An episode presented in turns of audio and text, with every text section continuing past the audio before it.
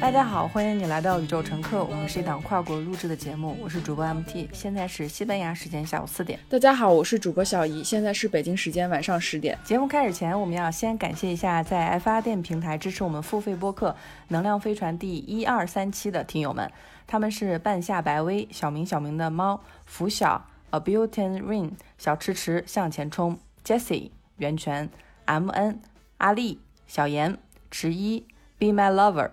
夏小鱼，WHD，开庆，一曲天气晴，Zoe，第十八年夏，春轩并茂，阿沁，还有阿兰、Fiona、Daniel，十二月十九，艾维安、阿抓、马静，这位小同学，杨、老范、半瓶子晃晃，L 奇、小关，看论文了吗？Cici 是阿芳呀，跟宇宙离婚，朱小红有点红。寻你，李萌，感谢各位的支持。我们在爱发电付费播客其实刚刚上线三个月，和周边一起累计收入已经超过一万元了。我们非常感谢大家，我们也感受了大家扑面而来的财气。是的，也有听友开底文将在我们的评论区说，忘了你们哪一期节目说年底了可以和老板聊聊加薪，我提了，然后成功了，所以发声是有用的。祝贺文将，你的行动力非常棒。我们之前在节目中曾经也多次提到过深圳的公益举动。那过几天呢，就是五月二十日了，这是第十个全球无障碍的宣传日，所以我们今天也想介绍一下深圳的异行公益接送项目。也许我们很多人都以为。日常出行是一件很轻松的事情，但是也有非常多的社会成员，例如行动不便的老年人、肢体残障人士、脑瘫和尿毒症、中风、脑梗等行动不便的人，面临着很严重的出行困难。该公益项目是由爱心企业汇成阳集团以及社会各界爱心人士捐款支持的，一直秉持着慈善帮扶的理念，采用专业的异行无障碍车，为符合规定的行动不便人士提供点对点的无障碍免费接送服务，帮助他们参与就医康复以。及进行一些公共服务等详细的文字信息，我们会放在我们本期的 show notes 里面。希望我们每一个人都可以为建设全年龄段友好包容性社会做一点点力所能及的事情。因为我住在西班牙，所以是一个非常老龄化的社会。我经常出门的时候都会看见老年人，他在电梯里面会有扶手，或者是在扶手梯旁边就会有一个电动的升降台。这些都是在不同社会里面对老年人的一些特别的关注。而我们认为在不同的社会里面，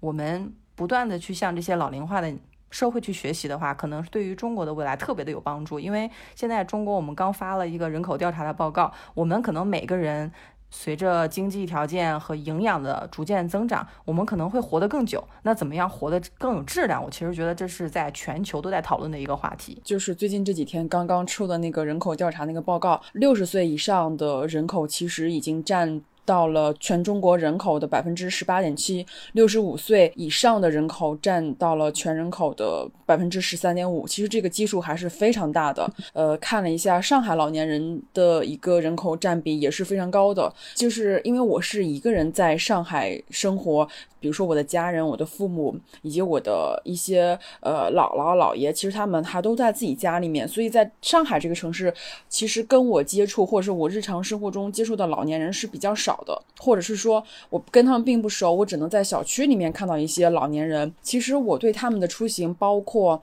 他们平常是怎么看医生的呀，怎么去进行一些他们日常活动的一些方便的一些交通工具，其实我知道的并不多。我刚刚有在上网查，上海在。去年就推出了一个，就是针对老年人有一个一键叫车的这种服务，因为他们用智能手机用的不是很好，然后他们没有办法说像我们一样用手机去叫一个滴滴或是叫一个车就可以去到城市的任何一个地方，所以我有看到上海有这样的一个行动，但是，嗯，在日常生活中，比如说我走在马路上，我去一个公共的场商场，我去一个呃医院，其实我觉得。对于老年人来说，他们如果去寻求帮助的话，还是非常非常不方便的，因为没有那么多的一些便利的服务去让他们去能够享受到，就是现在这个社会发展到这个阶段的一些福利。比如说，我们觉得现在我们吃饭很容易，我们出行很容易，我们看个病也非常容易。哇，现在很多东西都可以在支付宝上一键去完成，但是这些对于我们来说非常容易、非常便捷的服务，对于老年人来说，依旧好像比以前更难了。如果用手机来操作的话，他也没有办法很快捷的去操作。所以我觉得我们需要有更多的一些关注在老年人身上，怎么去帮助他们更好、更便捷或是更安全的去完成他们的一个出行的目的。我觉得这个也是我们接下来需要更多的一些帮助，就是让更多人参与进来。其实平常在遛狗的时候，我有看到过老年人出行，其实还是靠基本上有两个很主要的一个交通工具，第一就是步行，然后第二就是坐公交车。我我不知道在西班牙，如果是老年人。有没有一些很明显，或者是在大街上、在公共场合里面非常非常明显有利于老人、老年人出行，或是老年人做一些其他事情的一些政策，或者是一些其他的一些设施呢？嗯，因为联合国的总部就在欧洲，有一个日内瓦的总部。我当时上硕士的时候还去总部参观过。西班牙这边很多的国家都是在给欧盟去交钱，去共同去建造一个全球老年友好城城市的调研。经常会从财政里面去支出很大的一部分，去研究怎么样去进行一个阳光老年计划。而且它不仅仅是针对于老年友好，因为无障碍的建筑物和街道其实是可以促进残疾人的机动性和独立性，不管是年轻的还是老年人。而且安全的邻里环境也会让儿童、年轻女性和老人都能够自信大胆的外出。比如说它的灯光，还有它的道路。只有当老年人拥有他们需要的社会支持和健康服务的时候，每个。对应的家庭就不会出现过分的紧张和压力，整个社区都可以从老年人的积极参与中里面受益。我现在的手头是有一份联合国出版的全球老年友好城市的指南，我们也会把下载的链接放在我们的 show notes 里面。对于老年人的生活，我其实觉得现在它一方面是一个经济的体现，另一方面也是一个人文关怀，因为我们每个人都要不停的去思考一个问题：什么叫做衰老？什么叫做老年以后的生活？我们可能说很多我们社会里。面经常提及，比如说结婚生子啊，还有养儿防老这些观念，如果随着一个城市的友好的提升，是不是我们的观念也会渐渐的变化？包括欧洲这边的，比如说少子化呀，它其实就建立在这个社会，不管你是自己独自一个人，还是全家生活，都能够生活的很好，并不是说你一定要依靠别人，而是说这个社会给到你一定的支持，让你能够在。社会的无障碍出行里面有一个基本的保障。我有的时候去想一想，我在伦敦去读硕士的那一年，其实打开了很多的眼界。因为不同的城市它都有面临着不同的挑战，比如说城市人口的多样化，还有老龄化。我后来在想，我们现在的人生可能是按照我们人均活七八十岁去制作的，比如说你多少年龄退休，多少年龄结婚，多少年龄生孩子。但是我在想，如果一旦我们变成一个长寿化的社会，假如我们每个人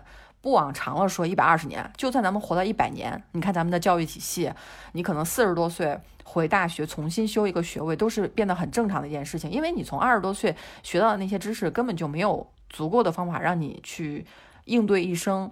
嗯，我们今天的标题叫“去远方，去远方，去任何地方”，其实是小姨前几年给我写的一张明信片里面的一句话。这张明信片里面还是我们当年在全球旅行的时候。各自给自己发明信片的时候写的一句话，特别是疫情这个时间已经一年了，我在看到很多人旅游业都受到了极大的阻碍，而且特别是现在还有八十多天就日本的奥运会了，日本的人又在抗议说要取消奥运会。当时我特别震撼的一点啊，就是当时跟日本去争奥运会的这。个候选人，其中有一个是西班牙，还有一个是土耳其。我还跟我西班牙的朋友聊，我说幸好西班牙没选上这个奥运会，要不然你花那么多钱建那么多钱建的设施，现在全都。用不了，那就肯定欠债了嘛。只有日本，它是有足够的金钱和经济来扛过这一劫的。因为我们这个播客诞生的时候，就是在疫情期间诞生的，现在就何止何止一年，现在基本上都快一年，奔着一年半去了。就是感觉这个全球旅行就是没有任何任何希望。不管是日本最近疫情的严重，大阪疫情的严重，以及印度这个疫情不可控，然后美国这边又有国家紧急叫停，我就是觉得发生这种很多的事情。本身这个疫情已经让就是普通人的运转已经很难了，因为我知道现在，嗯，在机场也好，或者是在一些国际航班也好，还是在正常飞行，也有很多国际的商务人士或者是国际一些其他的人士在进行这种国际旅途或者是国际工作。但是大部分人，大部分的老百姓或是普通民众，他是没有办法去到另外一个国家，或者是说我想走就走的一这样一个旅行的一个状态。就是我们之前的节目里面，其实我们还是蛮乐观的，因为我们觉得可能某一天这个事情就可以结束了，就突然可能就好了，或者是说在局部的几个国家，比如说中国跟日本，或者中国跟新加坡这样，就是两个泡泡之间可以呃手续会短一点，然后可以让先让几个国家流通起来。但是目前来看还是不太可以。包括之前大家回中国，就是从国外回中国，可能大概隔离两周就可以了。现在都是要三周起，就是两周在酒店隔离，然后你回到自己家以后还要在家居家隔离在一周。所以，嗯，随着这个隔离的层层的筛选，然后包括现在各个国家有各自国家的一些问题，突然让我这个事情就看不到看不到希望。当然，这不是一个悲观的一个状态，而是说基于目前。这个环境或是这个状态，就是得到一个这样的结论，就是进行全球旅行，然后去远方，就是是不可不可实现的一个事情。我们非常庆幸的是，在国内还是可以去到很多地方。我也看到国内有很多地方去一些我们之前可能都不会考虑这些地方。就是大家以以前都会觉得啊，我要去个日本，或者是我要去个欧洲，我要去个嗯更远的地才算旅游。那现在在国内看到大家就是在。不停的飞来飞去。前几天在朋友圈里看到一个桂林山水的那个无人飞机拍的照片，我当时觉得真的太美太美了，就是我从来没有觉得。桂林的山水是那么美的，立刻私聊了我那位朋友。他说我也没有想到能够拍出这么好看的照片来。如果暂时去不了所谓的远方，但是我觉得在中国去一些离我们很远的地方也是足够的。因为我有个好朋友，他是生活在深圳，但是他的他的爸妈还生活在哈尔滨。从深圳飞哈尔滨大概要飞五个多小时，有的晚上可能会快一点，晚上可能四个多小时。但是如果是白天的话，可能会飞到五个小时左右。当时我就想，这也是够。够远的呀，就是有的时候从中国飞英国，你就算直飞也就十个小时左右。所以我觉得中国足够大，所以如果有时间，然后有计划的，也可以在中国去游览一些我们日常小的时候在课本里学到的那些美景，比如说西双版纳呀、桂林山水呀，然后那个什么玉龙雪山呀什么之类的，我觉得都特别特别美。感觉出不去有点难过，但是又对国内这么多美丽的风景又感到非常的开心。哎，现在欧洲这边就是，比如说我是西班牙人，我可以去法国，我或者是我可以去其他国家会比较方便吗？还是说去了以后也得必须要隔离？因为我现在看很多呃英国的视频啊，包括英国不是已经解封了吗？因为我觉得他们也不戴口罩啦，然后各种 pub 然后都已经跟以前正常一样了。那是不是国家跟国家之间去走动的话，会比以前？嗯，容易点，还是说他们也要继续的隔离啊？就是说我从一个国家穿到另外一个国家，依旧要需要隔离两周，或者是其他的。各个国家都不太一样。前两天西班牙这边刚刚解除宵禁，我看到照片都快吓死了，几几千个人去广场上不戴口罩欢呼雀跃，我真的是理解。不了，而且我当然我就说我特别不喜欢宵禁了，但是他取消，我觉得还是要保持距离。嗯，而且我前几天去公园里面，就大家都戴着口罩啊，后来有一个人就就是扛着摄像机，然后他就问我，他就说你能接受个采访吗？我说我只能用英语，我说我的西班牙语还比较烂。他说好，没事儿，他说用英语，是结果是意大利的电视台。来西班牙这边做采访，做一个整个的欧洲这边关于疫情管控的事情。他说：“你觉得西班牙的管控怎么样？”我说：“我经常看到有一些人去进到餐馆里面密封的场景里面，他就把口罩摘下来了。我觉得这个意识还是需要大家去宣传的。可是为什么大家进到一个封闭的空间里会把口罩摘下来？每一天的数据都在涨，而且病床又紧缺，所以说这个事情。”我当时在表达一个看法的时候是说，我是非常震惊的，但是我没有办法去表达，因为特别是疫情这个东西给我的生活造成非常大的影响。因为我本来在西班牙，遍地都是外教，对吧？我随便找一个人跟他聊一会儿，他都会很开心的。但是因为疫情这个原因，每天你就听到 distance 呀，mascali 呀，就是。大家保持好距距离，戴好口罩，就是整天就在耳机里听这些东西的时候，人人都会有一点防守心理。嗯，比如说我在去交朋友的时候，在公园里面主动跟别人打招呼的时候，我就会说，比如说有一个老爷爷，我今天早上跟他说话的时候说，abuelito tienes dos minutos，我说老爷爷你有两分钟时间吗？结果他就摆摆手，他以为我是骗子，他说 no no no。我当时就会觉得，如果大家能看到我的脸的话，就不会有那么大的抵触。但是因为现在这个情况，你每天戴个口罩，满满街都跟贼一样，就是大家都保持距离，对吧？就是我觉得这个东西其实会增加一个人和人之间的不信任。那你刚才说的像桂林啊，这个我之前也是。临出国之前去了桂林，因为我觉得就是临出国了，我肯定要是借着这个机会，我去了桂林和西安，在两个地方都是在疯狂的吃。但是我最近在想到一个旅居的事情，因为我在西班牙的话，我之前来旅行的时候来过一次，那就很匆忙，每天安排的满满的，要去各种博物馆，要去各种公园，要去各种店打卡呀。但是我后来在现在在那儿住。住的时候，我有的时候下午六点多，我就去旁边的公园走一走，就比如说走到一个小店，或者是听一个唱片啊，或者是看书啊，我发现我不会很着急。我也在想，有没有一种可能是将来会变成旅居，像我们之前熟习以为常的旅行，首先花很多钱。再一个原因是你到了以后，比如说你来伦敦来找我的时候，你你拍照啊，或者咱们去餐厅点餐的时候，你还记不记得你对着那个菜单说 I want this, I want this，把我快吓死了。我说你不能这样说，你可以说 May I have something like this? Thank you。后来我在伦敦就看到一个招牌，说你买果酱的时候说这个果酱是四块钱一盒，但你说果酱 Thank you，这个是两块钱一盒。所以我当时就想，伦敦人他特别在乎你到底有没有去跟他表示一种客气啊，或者是尊重。有很多文化中的东西，我我认为啊，短期的旅行是没有办法去吸收的。你可能要住在那里，交一些本地的朋友。然后我们以前的生活都是在一个城市要待很多年，但是我会发现，目前我看到了越来越多的人在做自由职业者，他可能是在全国旅居，他全国比如说在大理住三个月。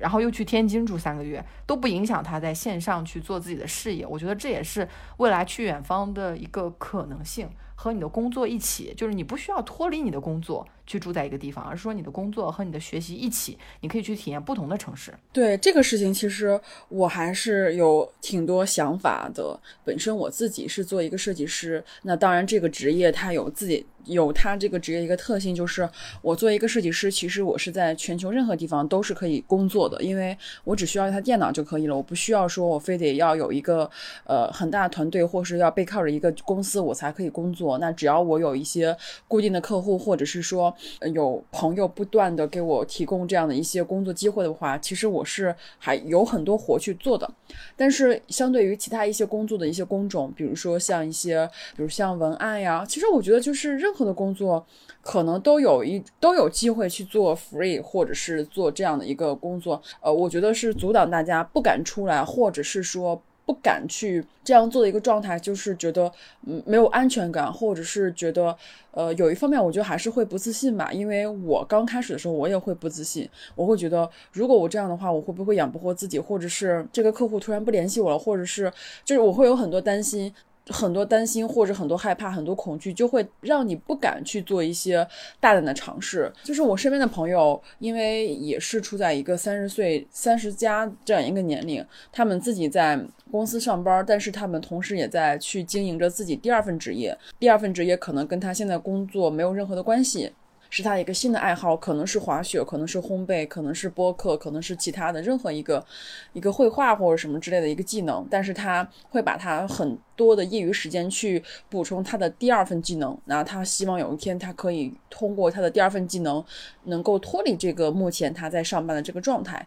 所以我也看到大家在尝试让自己慢慢的从这个集体里面，或者是从一个公司里面解脱出来。更大胆，更想尝试一些我自己发自内心的喜欢的事情。我希望通过这个事情，可以让我获得一些更多的一些经验，不管是金钱也好，还是说，呃，人。人的这种关系也好，新的朋友也好，所以我觉得我看到我身边有很多人在在努力的在去拓展自己的第二份职业或者是呃新的爱好。我之前有买过一本关于巴厘岛的书，因为我非常喜欢巴厘岛。那当你去看这本书的时候，其实你会发现，在国外其实有很多很多职业，包括有一些公司，他们就是做这种全球呃线上工作的这样一个。一个整合，你可以在巴厘岛工作一年或是两年，然后你你服务的客户它可能是全球性的。当然，这样的一这些工作可能会挑一些职业，它并不是说每一个职业都可以进行一个全球性的一些一些互动。但是，当你去了解了这方面的知识的时候，你就会发现，哦，原来还有这么多人在进行这样一种生活。我可以去巴厘岛，我可以去澳洲，我可以去新西兰，我可以在一个荒山野岭，然后只要有网，我就可以进行我的工作。其实这并不是一种不可能，只不过就是说，我们如果不去接触这样的信息的话，我们是没有办法想象到的。当然，这里面还有一个问题，就是我之前在我们的付费播客里面有提到过这个问题。哎，不是，是在我们的个付费文章里面，我有提到这个问题。我可以在这稍微谈一下。其实，在上海外外籍人士的数量是非常庞大的。去跟他们沟通的时候，你就会发现，其实他们其实并不是说在中国有一份稳定的工作，而是他们。一直在探索世界，那可能这几年他们是在中国。那我有去交流过很多人，他们基本上中国都不是他们说第一站，也不是他们的最后一站。他们的想法就是说啊，我之前在泰国教过三年的英语啊，我之前在哪个国家待过一年，我之前在哪个国家待过一年，我现在已经在上海待了三年了，我接下来想去哪个国家。就是他们这么便利的去在全球旅行，也是因为，比如说他是一个欧洲的国家，他是一个美国人人，所以他拿了他那个护照，他可以去全球任何一个地方，这个是他们的便利。这个目前对于我们来说，我们是没有办法实现的，所以这一点也是我们有的时候在反思，就是同样是作为人类，然后同样是作为一个。一个个体，但是我们是拥着拥有着不同的权利。呃，当然，我去跟他们去聊这些事情的时候，也打开了我自己这种想法，就是你可以去到任何你想去的地方。虽然说对于呃中国人来说，去一些地方可能还需要一些，比如说你的呃银行存款呀、你的公司证明啊，或者是你的一些五险一金的证明，然后你还需要排队，然后花很多钱去让嗯第三方帮你代办这个签证。但是我们依旧是有很多。其他的方式，通过留学也好，或者是通过游学也好，或者是通过学语言也好，去到另外一个地方，然后去开启你新的一个生活。那以前的时候，比如说我们八零八零年代。我们这一代人留学的时候的状态就是，我希望孩子有一个更好的教育，我想把他送到国外，让他学点东西，然后学完以后，学成回来以后，在国内找个很好的工作。所以，我们这一代留学的时候，其实家长是带着一个很明确的目的的，就是说我通过留学给你注一注注一层金，然后你回来以后可以有一个更好的发展。我觉得到了现在，去出国留学也好，或者是去出国游学也好，或者是出国旅居也好，我们的目的并不是说我们出去了以后要变成一个更好的自己，要在国内回来以后变成一个更好的自己。其实我觉得不是，而是说我们要把这段旅程当成一个体验生活一个状态。所以我在很多外国人的身上就发现，他们非常非常喜欢去体验不同的文化。但是对于我们来说，或者是对于我们这样一样这样的一个社会环境，或者是这样一个教育背景啊，或者是很多很多特别多社会因素跟国家因素掺杂在里面的时候，我们会把出国这件事情看得很重，觉得说你出去是一定要怎样的，然后你出去再回来一定要是达到一个什么样目的的。所以我觉得这样的一个这样一个无形的枷锁，还是会让出国。去体验生活这件事情有一点点变味，所以我觉得这个理念是要转换的。嗯，我也就是你旅行跟在一个地方住，它感觉是不一样的。比如说我之前在杭州生活的时候，我就经常来上海，那时候觉得跟上海也很熟，然后觉得上海很好很好。但是当我真正住到上海里面以后，我会发现，你只有住在里面，你才能完完全全、彻彻底底的感受到这座城市的美，跟这个城市它不同于其他城市的。一些地方那种感受跟那种喜悦，是跟一个游客的感受是完全不一样的。游客也会觉得啊，上海好美，上海好洋气，上海好便利。但是你作为一个当地居民去感受的时候，你的那种喜悦，你的觉得那种便利，其实是发自你肺腑的，因为它是完全可以直接影响到你的生活。这个城市是怎么样的？这个城市的设施是怎样的？这个城市的绿化是怎样的？这个城市的基建是怎样的？这个城市各方面的服务人员的态度是怎样的？你是能够完全彻底的感受到的。所以我还是觉得，如果你有这样的想法，如果你有这样的就是时间，可以去到中国的任何地方去体验一下，去感受一下。包括我身边有很多朋友，一看到已经搬去云南了，然后他们也不知道要在云南待多久，但是他们就说我想搬到云南，我想去体验一下那样的生活，然后他们就去了。这个东西并不是说这个东西很简单啊，这个是别人的生活，其实每个人都可以的，只要你敢想，或者是知道你自己最想要的是什么，我觉得这个事情在实行起来可能就没有那么多犹豫跟复杂性，反而是件蛮简单的事情。嗯，我是觉得，呃。有的时候我们说话，我其实说，即使有不同意的地方，但是我没有说花时间去纠正的原因，是因为我觉得录播课更重要的是表达观点。因为我虽然我平常不太用什么绝对啊，你一定可以做得到，我这些词我都不愿意用，但是我不愿意去反驳的原因，是因为我觉得录播课没有必要把每一句话都说的滴水不漏。有的人说啊，你说话能不能缓一点、慢一点？我后来想，这都是我们的生命力被阉割掉了。大家说话的速度要是一样的话，那还有什么乐趣可言呢？而且我是在做播客的过程中，我们三十九期创业及旅行，一起和时间做朋友的嘉宾孙怡晴，用他自己的投资的理念在教大家怎么去选投资公司。他其实已经做好准备要搬到加拿大，要搬到其他的城市。他之前又住在新加坡，所以说我们。当我们去关注这些人的生活的时候，我会发现，二零二零年因为疫情的原因，所以说各个国家互相关注。孙艺晴她因为在国外留学，她有一些之前的创业的呃基础，现在也在不断的帮助女性成为女性的投资者。我觉得这些机会都是可以去看的，而且因为我在。学习西班牙语的过程中，其实会关注非常多的账号。我会发现有很多的互联网公司开始招欧洲的市场推广，要招欧洲的这边的一些合作。我前两天看到一个视频，居然是李开复老师的西班牙语的视频。他当时是在用英语做演讲，但是他来做西班牙语演讲的原因，是因为西班牙的银行给创新工厂投了五千万美元的投资。这是今年才发生的事情，就是因为这个社会的，因为欧洲的这个市场，你不管说它的互联网的发展不行也好，它反正就找到了中国的创新工厂去投资。我觉得这是一个非常利好的一个信号。我们之前说中欧协定也好，有各种的经济的机会，但是我认为语言的机会，我们有很多听友在学意大利语，在学法语。他也在评论里面说，他的家人不认可他出想出国这件事情，呃，也不认可他去学法语、学意大利语、学德语、学西班牙语到底有什么用？别人一说他就哭。后来我想，你不需要哭啊，就是这件事，如果你相信它是有用的，比如说现在再有一个人冲上来跟我说，我觉得学西班牙语特别傻，以后也用不到，我根本就不 care 他的声音。所以最重要的是你自己对这个事情相不相信，你要做自己相信的事情，才有可能说在机会来临的时候不会说，哎呀。我英语不好，那我之前给大家推荐了一个西班牙语和英语互换的活动，我们真的有听友去听的时候，他就说，发现了很多人在很努力的去学语言的时候，他会自己非常有感触。那我后来在想，我们现在有两万多关注，最终跟我们说他去活动的这些人不超过二十个，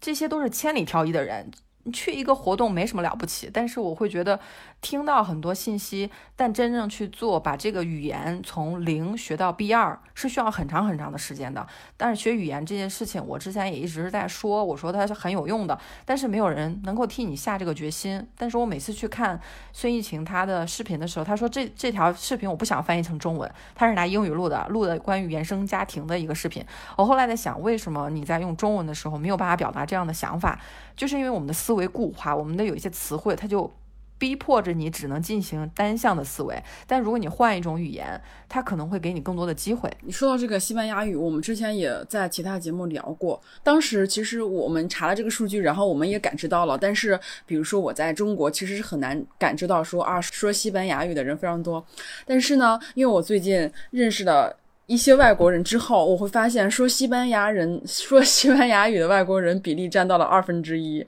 就是我当时突然意识到，就是我在跟他们就是沟通的时候，我我当然就会说你会说几种语言，基本上他们都会说两到三种，就是会说西班牙会说英语的人占到了我认识的外国人之中的两二分之一，你就知道这个西班牙语的就是使用人种还是非常非常之多的。呃，还有一个很小的细节就是有一个我们有一个听众，他其实是在微博上。每天都跟我打卡的，就他是通过私信打卡给我的。然后我每天都会在私信里面再跟他聊几句。如果我今天嗯出去了，或者说拍了一些比较好玩的照片，或者是我看到一些比较好玩的照片，我也会分享给他。就是我们是就是建立一种这种默默联系的关系，也没有什么多么强那种强联系。他每天就会告诉我今天学了多少个单词，然后我今天法语在学什么东西，就是很简单的几行字。然后我看到了，有的时候发一个表情，有的时候发一张照片。我们每天都在说这些事情，每天都在说，但是真正能做的其实。实还是少之又少。当然，我们并不是一个说教的一个一个播客，也不是一个老师的角色。其实，我们就想把这些观点分享出来，这是一个很自我表达一个方面，很自我表达的一个一个播客。就是比如说，我在跟 MT 聊一些东西的时候，他讲给我听的时候，如果我没有真真情实感的去呃去看到，或者说我没有一些真正的去接触到的时候，其实你对那个东西的感知是。很弱的，你知道说西班牙语的人非常多，但是你身边如果没有的话，你自己身边如果没有人说那个那个语言的时候，你是很难去知道这，或者是你很难去再去认同这个观点。你只知道哦，说西班牙人很多，但是你不知道是不是有那么多。但是当你去认识不同的人，认识不同的外国人，去看他们的这种语言，或者是从小去学习多种语言的时候，你就会知道哦，原来他们真的是会好几种语言，而且。西班牙说西班牙语的人是真的是非常多，所以这个事情也是一个很好玩的事情。但是这些事情都基于你对这一切都充满了好奇，你需要不停的去发问，你需要不停的去。问一些你想知道东西，所以我觉得这个好奇心，包括你对这个知识的求知欲，是一个非常非常重要的。它不管是你的生活也好，和或者是你的工作也好，它是支撑着整个人在你这人生道路上能走到哪里，或者是走到多深的一个，我觉得是一个很很基本，也是一个非常非常有重量的一个点。对，之前我跟小姨说我在学日语的时候，其实小姨来伦敦看我的时候，我们有一次乘。火车就遇到了一位日本人，我就说 ano dozo，然后让他过来坐了。其实当时小姨就看着我们两个用英语和日语，小姨就默默的给我发消息说旁边的那个男性一直在看你，就是她的那个老公。后来我们也意识到，就是当你在用不同的语言的时候，我们会发现，比如说那个日本的丈夫，他就会觉得女性是不能多说话的。你们女性为什么那么多话说？我会更觉得不愧日本排名全球性别排行榜一百二。我们中国还排一百零七呢，这也是瘸子里的拔将军了。所以我当时在看的时候，我会真的觉得，会不会说我们在学习语言的时候，对这种社会中经常讨论的社会问题呀、性别议题，会有更深刻的认识？我前两天跟一个日本的同学聊天，他在视频里面戴着眼镜，我说我认识你两年了，我都不知道你戴框镜。他说我见你的时候，在伦敦的跟你聊天的时候，我每次出门是一定要换隐形眼镜的。我说为什么呢？他说这是比较礼貌的。我说不会吧，就是前两天我跟小叶也在聊，比如说上海的很多女孩非常的精致，啊，非常的漂亮，以至于可能说身材稍胖的女孩可能出门就会比较自卑。我给小姨拍了一张我在楼下看到的女孩照片，呃，在草坪上面，啊，穿着比基尼在晒太阳。我跟小姨说，我说我这是偷拍的，我说在现场。很多人都是很自然的躺在草坪上去晒太阳，这种环境的关系、环境的影响，不断在给我释放一个信号，就是你可以做你想做的人。但是我在中国，我也是一上班就要化妆，一上班就要戴隐形眼镜，而且。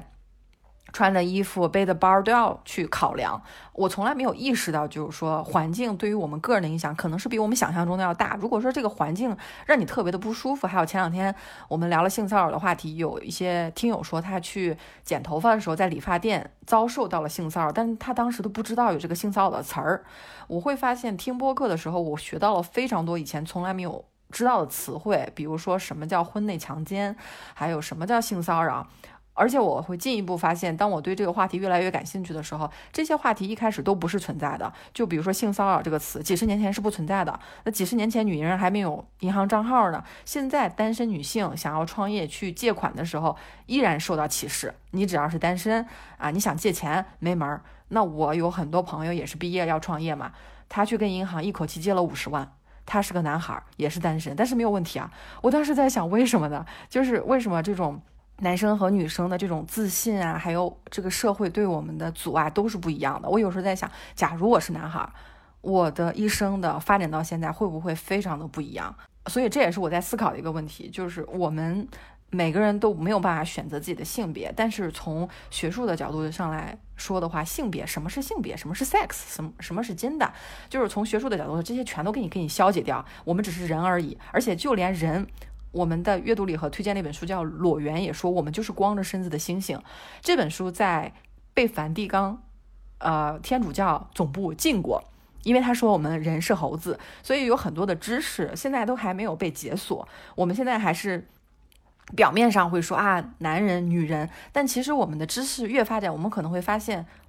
不仅仅是女人是被时代塑造的，有可能是一个男人也是被。时代塑造的。我去看电视剧的时候，很多女人就说：“你不给我干这个，你不给我干那个，你还是不是个男人？”我首先觉得，其实这样的话术就应该去过时。你可以不看，我也经常想，作为一个小透明，我可以做点什么？答案是我这些东西我不看，我去选择把我的时间放到那些我在乎的人身上。我会去给一些，比如说去提问说怎么样去参加语言活动的人，我会把这些链接给到他。这些是我能做的，而且。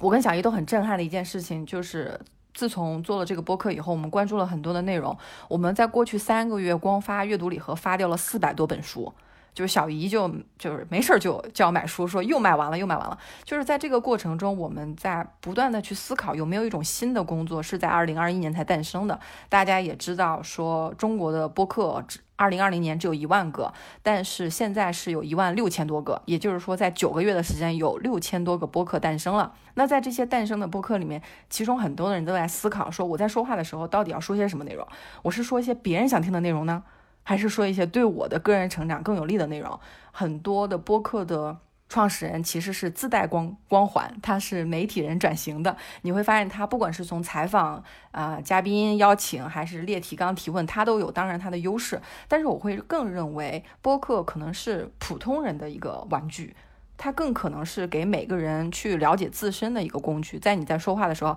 我和小姨每次打开录音键，其实我们都不知道今天要说些什么。但是在聊完以后，这期上线了以后，甚至过了很久以后，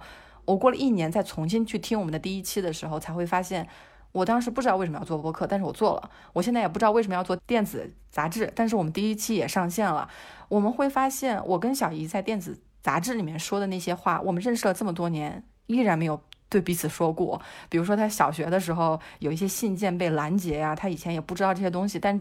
总是被社会打压。上海对于一个女孩的打压和什么样是精致女孩的定义，肯定是和西班牙对于什么样是女孩的定义是不一样的。那我们两个现在既然有一个这样的机会，我没事儿会给他发照片，发了一个长发飘飘的男生，很自信的从我旁边走过，我在后面也拍偷拍一张照片。小姨就跟我说，他在中国肯定会说不男不女，留什么长发。我后来想，确实也是，就是我身边没有人去打压这个男性，他活得非常的自由，他给我看到了一种我的自由性。就是当为什么我们在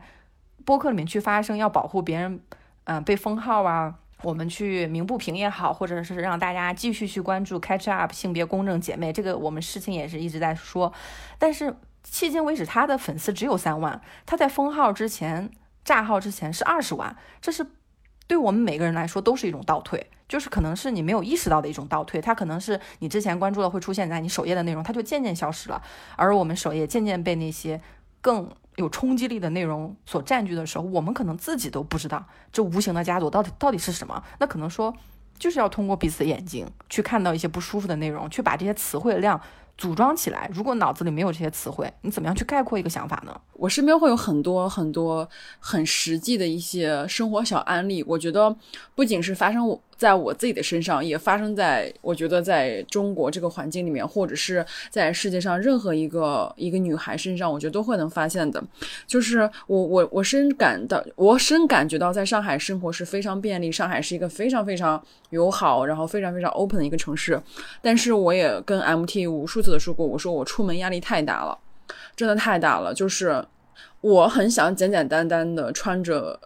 穿着很普通的衣服出门，因为我在去年的时候已经把我所有所有贵重的包啊、衣服全部都卖掉了。就我现在就是一个很普通的穿着，但是每当我这么着出去的时候，我在咖啡馆也好，或者是我在一些餐厅也好，我会感觉到太素了，就是我太朴素了。我周边的女孩太漂亮了。我还是会，虽然我们这个播客已经做了一年了，虽然我们每天都在讲这些事情，但是我现在就是生活在中国这个环境里面。我看到那些很漂亮的、很精致的穿着打扮，全是名牌的时候，我感觉我会有一种感觉，是我很失败。呃，嗯，就是你看，我觉得我很失败这个状态就会。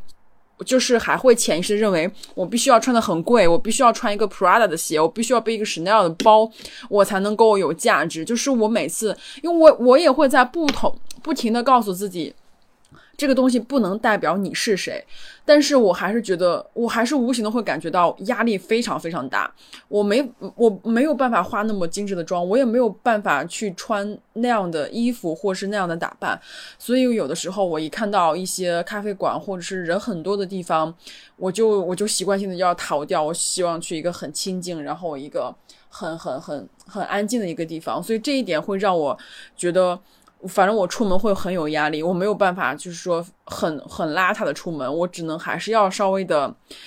打一点粉底，或者稍微的把眉毛，或是把这个这个妆容浅浅的上一层。这个是我现在还不能够做到一个非常非常处之泰然一个状态。我还想分享第二个事情是。我我有认识过一个德国男生，大家都知道，公认的德国人其实不管男生也好，女生也好，他们是相对来说非常非常女权的。因为我们在刚认识的时候聊天的时候，我就说，哎，德国男人好像真的是不是很一样。他说什么？因为他会说中文，他会他认得中国字。他说，他说我是一个人，他说我不是男人，我也不是德国男人，我跟你一样是一个人。所以这一点是让我触动很很深的一个点。那第三个。第三个事情就是，我有认识过一个长头发的男生，而我觉得他好美，就是那种美不是娘的美，是很帅气的，很帅。就是我我也会发现长头发男生也很帅，所以这些这些不同不停的认识，或者是些不同的观点，会让我对一些以前很固有的一些。想法或者是一些很封闭的想想想法会会冲击掉，我会让我产生一种新的认知，就是比如说我在书里面看到的东西，或者是我跟 MT 在聊天的时候谈一些东西，如果你没有在现实中再去重新的去。认识或重新的去感知的话，其实这个东西说过去就说过去了。那就为什么说我听了很多大道理，我依然过不好这一生？你如果不会不在现实生活中不停的去在认知或是梳理的话，其实那个东西就是一句话而已，就是就是听过去就听过去，你左耳朵进右耳朵就可能就出去了。所以这些。在生活中这些点点滴滴，这些不同人、不同种族、不同信仰，然后不同国家，大家相聚在上海这个城市。然后我自己职业方面，比如说我还是在做自己的设计，然后我还是要去跟互联网公司、跟广告公司、跟这些呃国内的这种工作氛围打交道。我一方面又因为播客认识了很多其他领域的人，我知道了除了设计师之外，或者除了广告人之外，除了媒体人之外。那些其他行业的人，他们在过一种什么样的生活？不不停的有新的人进来，不停的有新的观念进来，会让我一点点的对我以前的感知就会就会很深。我在我们的就是付费杂志《能量飞船》里面也提到过，我分享了很多自己从小经历的那些事情。以前不知道为什么，就觉得好难呀。以前觉得我的生活好难，被同学、被老师各种。各种为难，那现在慢慢的就会觉得这个东西可能就是在这样一个社会环境里面，这样一个文化环境里面，这样的一个教育体系里面，整个人生的这种发展的路径里面，它导致的。那怎么去消解这个问题？怎么能够在现有的这样的一个社会背景里面、文化背景里面，在这样一个消费社会里面，这在一个充斥着非常非常多美丽的、漂亮的、好看的、奢华的这样一个。很浅层的外表下面，如何让自己能够获得心灵的那样一片宁静？这个我觉得还是也还蛮重要的。其实我觉得做起来很难，嗯，因为我有关注过，就是比如说，我现在播客虽然听的少了，但是我有的时候真的还是想听一些废话。我不知道这个废话有没有得罪人，whatever，就是我很想听一些很无聊的事情。当我去听这些无聊的东西，我会发现他们的关注量非常非常大。我我知道大家谁都喜欢听这些很开心、很很简单，然后不需要动脑的事情。我打开 YouTube，有的时候我知道上面有那么多好的视频，那么多呃什么斯坦福、哈佛大学的演讲，我当然知道有很多视频，我也知道有很多如何去学习、如何去获取知识，我也知道有很多信息，但是我还是依旧想看《康熙来了》。就是这一个，这是一个非常非常现实。我觉得每一个人，你就算再厉害，你就算你现在学术做到了一个什么样的地步，我觉得你还是会有想去摄取这种不需要动脑的东西。我到现在也是吃饭的时候，我就总想看《康熙来了》，我不想看什么演讲，演讲，我也不想看什么什么大道理。就是在这样的一种生活里面，怎么着让自己减少这种信息的摄入。然后在有效的时间里面去获取更多有知识的信息，这个是非常非常关键的。就是你是一个什么样的人，还是取决于你每天在看什么东西、听什么东西。呃，所以我觉得这这观点是很重要的。呃，有一些很多话我们没有办法在播客里讲，但是我们在我们的付费杂志里面听到了。我们也很希望，就是付费买了我们杂志的听众们，你如你们有什么任何的想法，可以留言或者可以写。发私信给到我们，或者写邮件给到我们，我们非常非常希望能够听到你们的反馈，或者是说，你们也可以把你们的故事分享给我们。你刚才说到德国人，说我不是德国人，我也不是德国男人，我是一跟你一样的人，我跟你有同样的感受，我也是在跟西班牙的同学去聊一些我日常中觉得很根深蒂固的东西的时候，就比如说。在外面呢，或者是做活动的时候碰到了中国的情侣，女生就是说啊好冷，男生就说还好啊，然后我就翻译给我的朋友听，因为这是很常用的口头语嘛。结果他就说男生怎么能这么说话呢？我说有什么不对吗？他说温度是一种主观的感知，女孩说冷，男孩说不冷，这就是在否认女孩的感受。我当时一听都惊了，就是你你简单来说是上纲上线，你但是你仔细去想，我们无时无刻不在中国活在一种。你不许表达你的感受，你说的内容是不正确的。我上一期有提到女人和狗都很艰难那期，我说这期永远不会上首页，因为这期聊的特别的激进，然后我们也特别的欢腾，因为那是早期的内容，我们也没有听众，所以我们就做的自己。结果不出所料，有一个。人他就在下面评论，啊，他就说：“哎呀，你们这个自说自话，你们这个太牵强，你们这个突然聊这个又突然聊那个。”我这才发现为什么我在国内的时候不敢做播客，因为我觉得我说的每句话都是错的。呃，比如说我们去聊播客，比如说我们有的观点肯定是不成熟的，但是有必要把每句话说的滴水不漏，要写成提纲，要一个字一个字的念，然后还不能有错别字吗？我如果在中国有很多事情，我是觉得我做不到的，是因为环境一直在告诉我，你异想天开，你春秋做大梦，你根本就不现实，你根本就不是那块料。我受到了太多这样的暗示，等到你给我一个机会的时候，把话筒放在我面前的时候，我就往后躲。我已经要求我很邀请我很多中国的朋友来录节目，有的考上了北师大的博士生，徐同学说的就是你，如果你正在听的话。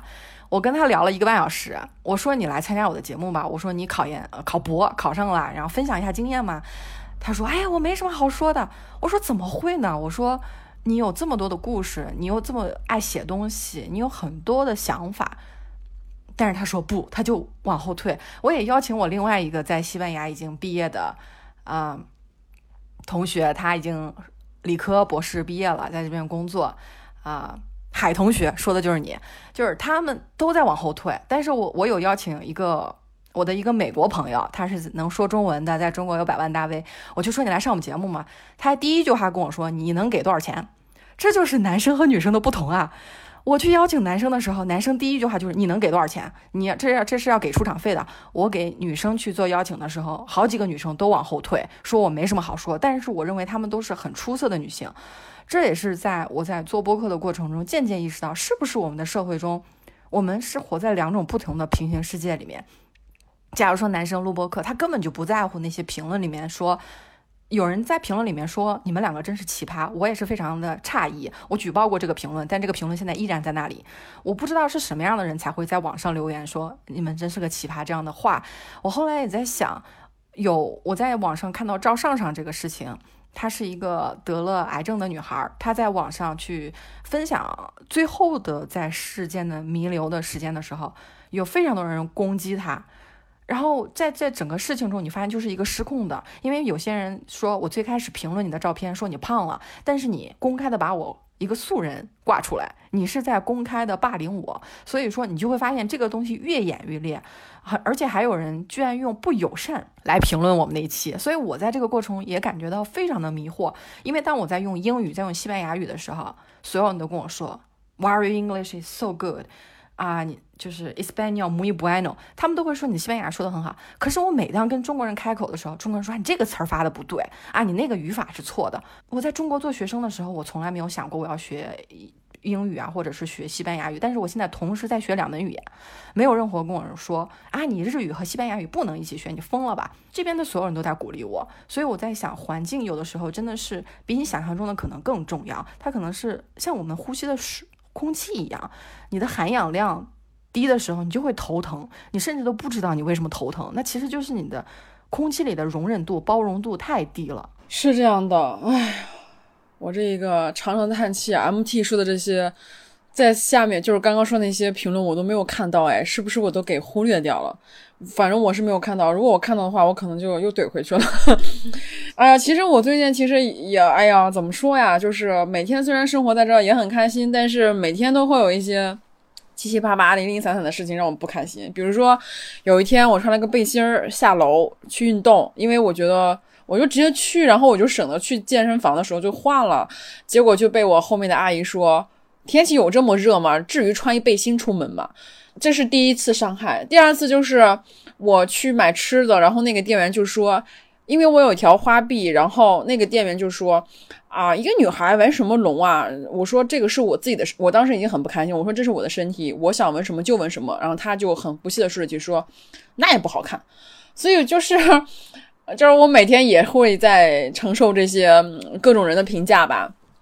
包括今天我打车，然后司机师傅就一直在问我，就是一个男性就一直在问我这个纹身的事情，然后他一边问一边就是还抖着腿，你说他一边开车一边抖腿，就是那种很轻佻的那种状态，让我非常非常的不舒服，所以我每时每刻都在还是在被别人触碰边界。我没办法，我就在这样一个环境里面，那我能怎么做呢？我能做就是多看点书，然后让自己去看一些，就是尽量避免这些事情，然后你只能让自己睁一只眼闭一只眼。那我觉得，我觉得还有时候还挺无奈的，就尤其是当你开了眼的时候，嗯，再在这样一个环境里面是有很多无奈的，还是往好的地方想吧。就是我觉得，呃，不管是。对自己还是对社会，还是乐观一点吧。我觉得，嗯，要不然太痛苦了。对，除了多看书，还可以多看一些优秀的女性的视频，比如说纳豆奶奶，我已经关注她很多年了。但是我前两天看到她一个推送，才知道她早年签了合同的时候，解约要赔付七十五万人民币的违约金。一个二十几岁的小女孩，就因为签错了一份合同，要赔七十五万人民币，她就决定要赔，然后就。拍了六年的视频做创意，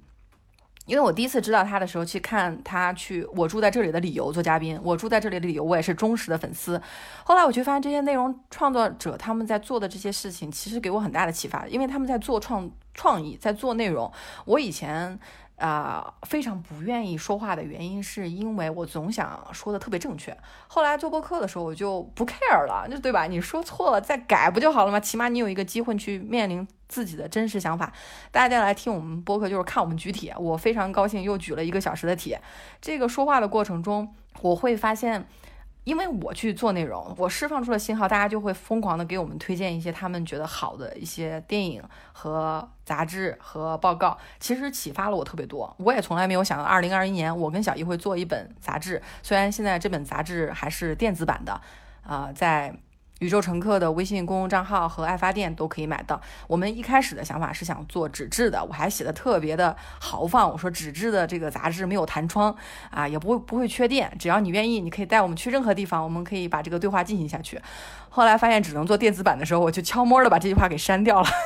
因为发现。我们两个做纸质版的，你首先是批号的问题、铜版纸的问题、印五百还是印一千份的问题。后来发现，既然我们生活在二零二零年，为什么不利用我们现在已经有的科技呢？所以说这些东西全都是没有想象的，也是做一步看一步。在生活中看到一点点不开心的时候，其实我们也有更高的科技把我们跟更多优秀的人连接在一起。我会在想，如何在这个过程中去找到能够给你提供能量的人，而远离那些把你能量偷走的人。是非常重要的，在这里我们我们也做一个预告，我们的能量书签马上就上架了，是我们宇宙乘客这么多期四十多期以来的金句，每一个书签上面有一句话，我们把这些东西印成纸质的书签，希望能够帮你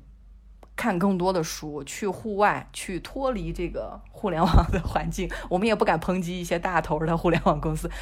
但是只要你是刷某某这个应用的，其实你不刷它，世界也没什么大不了。而且你不刷它，你说不定对你的眼睛更好，对你的身体更好。你可以把更多的时间腾出来去做锻炼，去看书。这个过程潜移默化就会对你的身心有一个好的提升。节目马上就是今天的节目差不多就到这儿，但是我还是想分享一下我今天的一个忏悔，就是我在看公众号的时候，就是因为他公众号一直在谈，我就点开，我就想把那些东西全都划掉，就是说就像那种一键已读那种感觉。结果我就看到一个我之前很喜欢一个一个一个一个女孩，然后她发了一。发了一个新的推送，我就好奇心的点开，结果点开以后，她只放了一张她跟别人对话的一个截图。我当时就是悔恨的，我说我为什么要点开看一个别人的跟别人的聊天记录，而且是一个很无聊的一个东西。我当时觉得啊，这我就开始在心里骂自己。所以大家在看每个消息，在看每个推送的时候，看每个弹窗的时候，一定要小心，不要让他们浪费掉你人生的某一个时刻，好吧？那我们今天就先聊到这里，最后。广播一条宇宙乘客第一条宇航员级别的祝福，它是来自云南省红河哈尼族彝族自治州弥勒市，手机尾号为零八七九的听友为身边人送出的温暖的祝福，希望你们都健健康康的。对宇航员祝福感兴趣的听友，可以在爱发电平台搜索“宇宙乘客”进行发电，我们会在后续的节目里面帮你们送出祝福。感谢收听本次宇宙乘客，我们下期节目再见，拜拜。